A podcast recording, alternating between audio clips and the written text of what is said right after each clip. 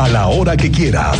Esto es lo más importante en el podcast de Así sucede expreso del 101.1 FM Estéreo Cristal.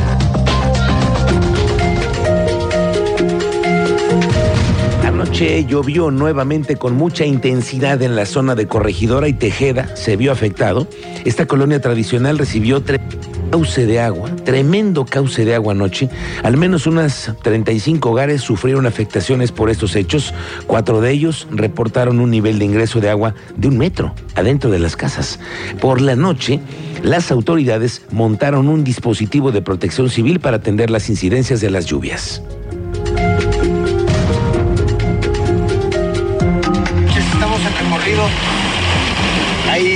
Fue una lluvia muy fuerte la que recibimos aquí en Corregidora desde hace ya más de una hora. Estamos recibiendo reportes en el 911 y en las redes sociales. Entonces, si tienen ustedes alguna afectación, por favor escríbanos o repórtenos. Los equipos de obras públicas, protección civil, gobierno, desarrollo social, servicios públicos están también ya en la calle.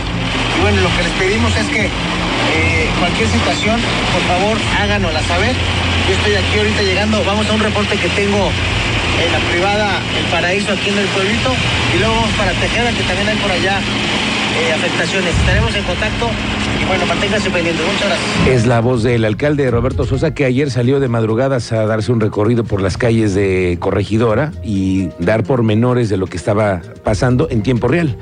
Bueno, por lo pronto, los encargados de la obra, que son los que en principio tienen en este momento la mayor generación de desperdicios por tantas obras que tenemos en las calles, son las que tienen cuadrillas, que además son cuadrillas que van a estar, me dicen, disponibles para poder hacerle frente al tema de las afectaciones con el agua. Tú sabes más de esto, Andrea Martínez. Buenas tardes.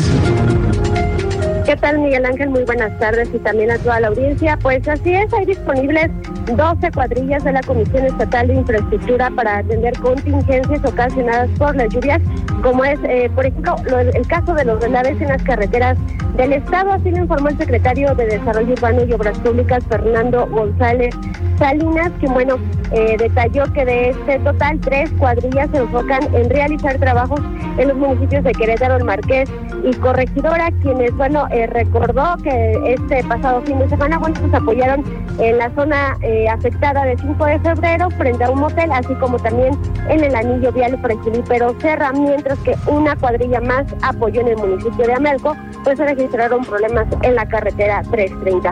Escuchemos esta información que nos dio a conocer el secretario de Desarrollo Urbano y Obras Públicas. Tenemos 11 cuadrillas, tenemos 11 cuadrillas y estamos habilitando una más.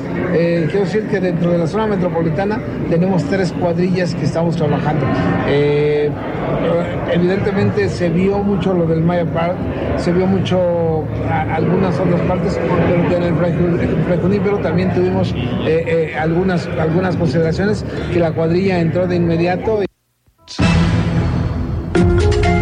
González Salinas eh, pues destacó que las, las cuadrillas se distribuyen para apoyar en todo el estado, de las cuales, bueno, pues tres, recordemos, son específicamente para la zona metropolitana. Finalmente, bueno, recordó que a causa de las lluvias en la zona conurbada, pues no se tiene la problemática de deslaves de cerros, pero sí en la Sierra Gorda de Querétaro, por lo que estarán al pendiente en caso de que se a presentar estas contingencias. Esta fue la información, Miguel Ángel. Gracias, Andrea Martínez. Pendientes de los reportes de esta noche, parece que no ceden en Pedro Escobedo los conflictos con los pobladores de esta comunidad que es escolásticas. ¿Por qué? Porque consideran que el actor de las autoridades no fue el adecuado tras los enfrentamientos que se vieron la semana pasada y antepasada entre civiles y donde también intervinieron elementos municipales y de la Policía Estatal. Ahora, Héctor Cerezo, que es el coordinador del área de acompañamiento de, una, organización nueva que se ha creado para defenderlos a ellos, así fue como lo explica. Pero la queja no es en contra de los policías municipales o estatales, esta queja es en contra de la Defensoría o el papel omiso, por no decir menos, respecto a la represión, porque como ya dijo Alejandra, ellos estuvieron presentes durante todo el operativo, antes, durante y después. Ellos tuvieron conocimiento del trato cruel, inhumano y degradante a las que fueron víctimas las personas, también de la tortura, de la prisión injusta, de los traslados a diferentes cárceles en el estado de Querétaro y hasta la fecha ellos no han documentado ni se han pronunciado en contra de estas violaciones a derechos humanos.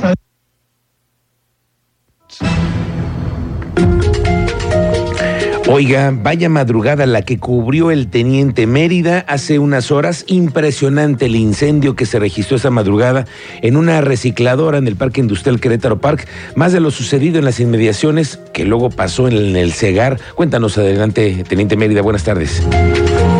Muy buena tarde, Miguel Ángel. Muy buena tarde a nuestra audiencia. En efecto, el incendio que se dio desde distintos puntos de la capital y reportado por eh, la ciudadanía través de las distintas plataformas, consumió 100 toneladas de material y afectó al menos 70 vehículos de otra empresa.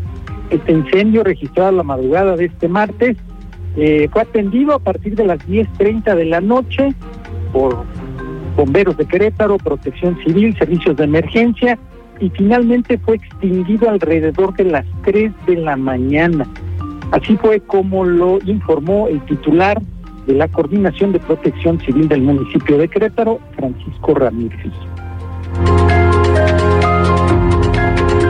Se trata de un establecimiento de reciclaje de principalmente cartón, PET y plásticos. Se consumió en su totalidad esta planta ¿no? en la zona de en la zona industrial aquí sobre 5 de febrero eh, por la cantidad de lo que les he venido compartiendo no estaban tan compactados los materiales que se requiere maquinaria para hacer una movilización de este material, una remoción de este material y seguir enfriando. La emergencia se controló al filo de las 12, una de la mañana, sin embargo, pues eh, la extinción del incendio como tal perduró todavía al filo de las 3, 4 de la mañana. A las 7 de la mañana ya se continúan meramente con eh, mecanismos de remoción y enfriamiento. Desafortunadamente sufrieron daños aledaños, hubo ahí la afectación a bienes muebles de un negocio contiguo, se, se tuvo afectación por el fuego alrededor de 50, 70 vehículos. Afortunadamente no se reportaron lesionados ni víctimas mortales en este incendio. Tenemos detalles más adelante y les voy a platicar eh, lo que obtuvimos en video, la forma en que dos sujetos presuntamente sacaron de un domicilio el cuerpo sin vida de una persona y lo arrojaron en un predio, predio baldío y lo abandonaron debajo de un mezquite el día de ayer en la colonia Parados del Rincón. Información que les debe el día de ayer Sí, sí. en vivo. Entonces les tengo ya detalles y el video en breve ya también lo tienen en nuestras plataformas para que usted vea que la sangre fría de estos sujetos para sacar el cuerpo de un domicilio y arrojarlo debajo de un mezquite. ¿Y Más cómo se lo llevan, teniente? Sí, sí, sí, es increíble cómo así, con esa sangre fría, se van llevando el cuerpo y lo van llevando. Nosotros ya tenemos el video, tenemos esa evidencia, la vamos a publicar en un momento para que usted esté pendiente. Oiga, esta tarde le vamos a dar vuelo a este tema de los taxis amarillos que platicábamos la semana pasada, Cristian. Sí, señor. En donde dijeron que habría la posibilidad de que los taxis amarillos ya pudieran ser parte de las aplicaciones. Se integran a las aplicaciones, sí, al Uber específicamente. Pero si hay una cosa, hay un mercado diferente completamente. Yo no veo cómo vayan a unirse. Aunque hay que es- escuchar a los trabajadores del volante. Esta tarde viene Enrique Correa, el diputado que está promoviendo esta nueva modalidad para el transporte de ejecutivo, de aplicaciones, de taxis amarillos. Hoy vamos a platicar con él en un momento. Pues ya se sabe, ya se supo que este jueves el gobierno va a dar un anuncio con respecto al tema de lo que va a hacer para hacerle frente a los cortes de energía eléctrica que cada día se padecen más en Querétaro. La Comisión Federal de Electricidad no está creciendo. Hay parques industriales que requieren de, energizar. Híjole, ya hasta la energía eléctrica se me fue a mí Ya también. se te fue la luz. Y sí.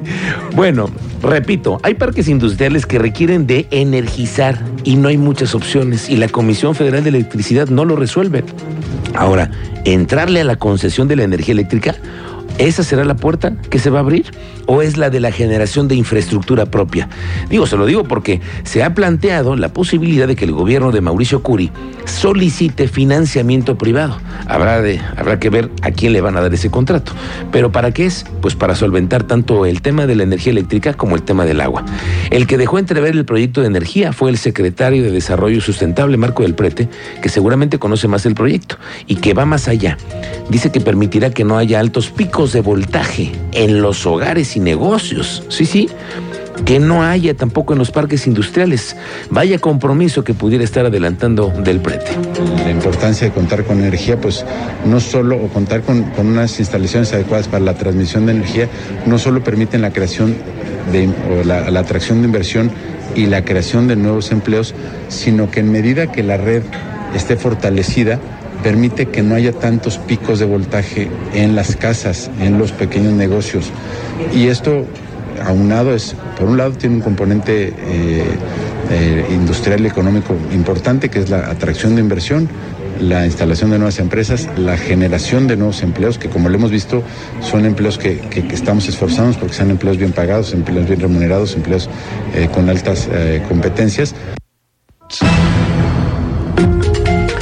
competencias. Oigan, el Poder Judicial tienen un pendiente bien grande, que es el cumplir el compromiso que tiene la magistrada del Poder Judicial, Mariela Ponce, de terminar el nuevo edificio donde se albergan los jueces y magistrados y el personal que operará el Poder Judicial. Bueno, que hoy opera, pero que va a operar en otro lugar. Yo no veo al 50% la obra que se encuentra al frente de Centro Cívico. Yo no la veo pero parece que la magistrada del tribunal tiene otros datos. Dijo que hace un par de semanas acudieron los magistrados que conforman el tribunal para realizar un recorrido por los trabajos, los cuales están a cargo de la Secretaría de Desarrollo Urbano y Obras Públicas, que creo que tiene otros, otras prioridades más grandes en este momento, pero dice que ellos, antes de que termine octubre, van a terminar ese edificio. Arquitecto Fernando de Obras Públicas nos explicó también los avances. Llevamos un avance de cerca del 50% y bueno, nos dice obras que está proyectado para terminarlo en finales de octubre, como nos dijeron desde un inicio. Esperemos que así sea. Bueno, yo no sé qué le darán más prioridad. Obviamente es 5 de febrero, que tienen que terminarla antes de que termine el año, antes de que se vaya el año. Y mira que ya estamos en julio. Y mira que está grande julio.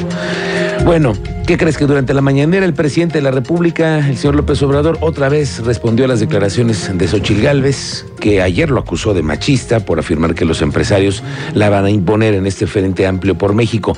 Hoy así se le fue de duro el presidente a Xochil Gálvez. Aclaré ayer de que ella es la candidata de la mafia del poder para ser más claros, es la candidata de Salinas, es la candidata de Fox, es la candidata de Claudio X González y de otros traficantes de influencia.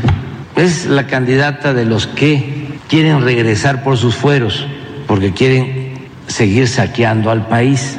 Querían engañar de que se iba a llevar a cabo un proceso democrático cuando la verdad la consulta la hicieron arriba, entre los mandamás y la escogieron a ella.